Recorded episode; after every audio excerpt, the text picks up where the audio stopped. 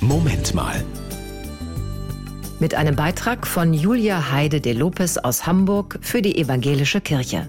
Fast hätte ich vergessen, dass der 31. ein Feiertag ist, sagt meine Freundin. So wie sie fremdeln immer noch viele mit dem Reformationstag. Ihm fehlen bisher Rituale und Bräuche, wie wir sie von Weihnachten oder Ostern her gewöhnt sind. Sich verkleiden, Kürbisse aushöhlen, Süßigkeiten einsammeln, das haben ja schon die Halloween-Freunde für sich gepachtet. Soll man nun im Gedenken an Martin Luther Tintenfässer werfen oder mit Hammer und Nagel auf Kirchentüren losgehen?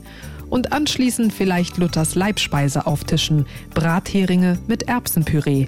Wohl eher nicht. Aber der Reformationstag hat unglaublich viel Potenzial. Es ist ein Tag für Hirn und Herz.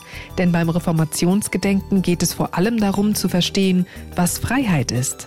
Das in den Kopf zu kriegen. Ich bin befreit durch Gottes Gnade, voll und ganz geliebt. Ich muss mich nicht beweisen.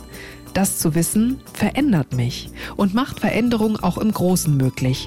Diese Freiheit führt direkt in die Dankbarkeit und hin zu den Mitmenschen. Reformation heute bedeutet, den Sinn meiner Freiheit immer wieder neu in der Freiheit anderer Menschen zu entdecken.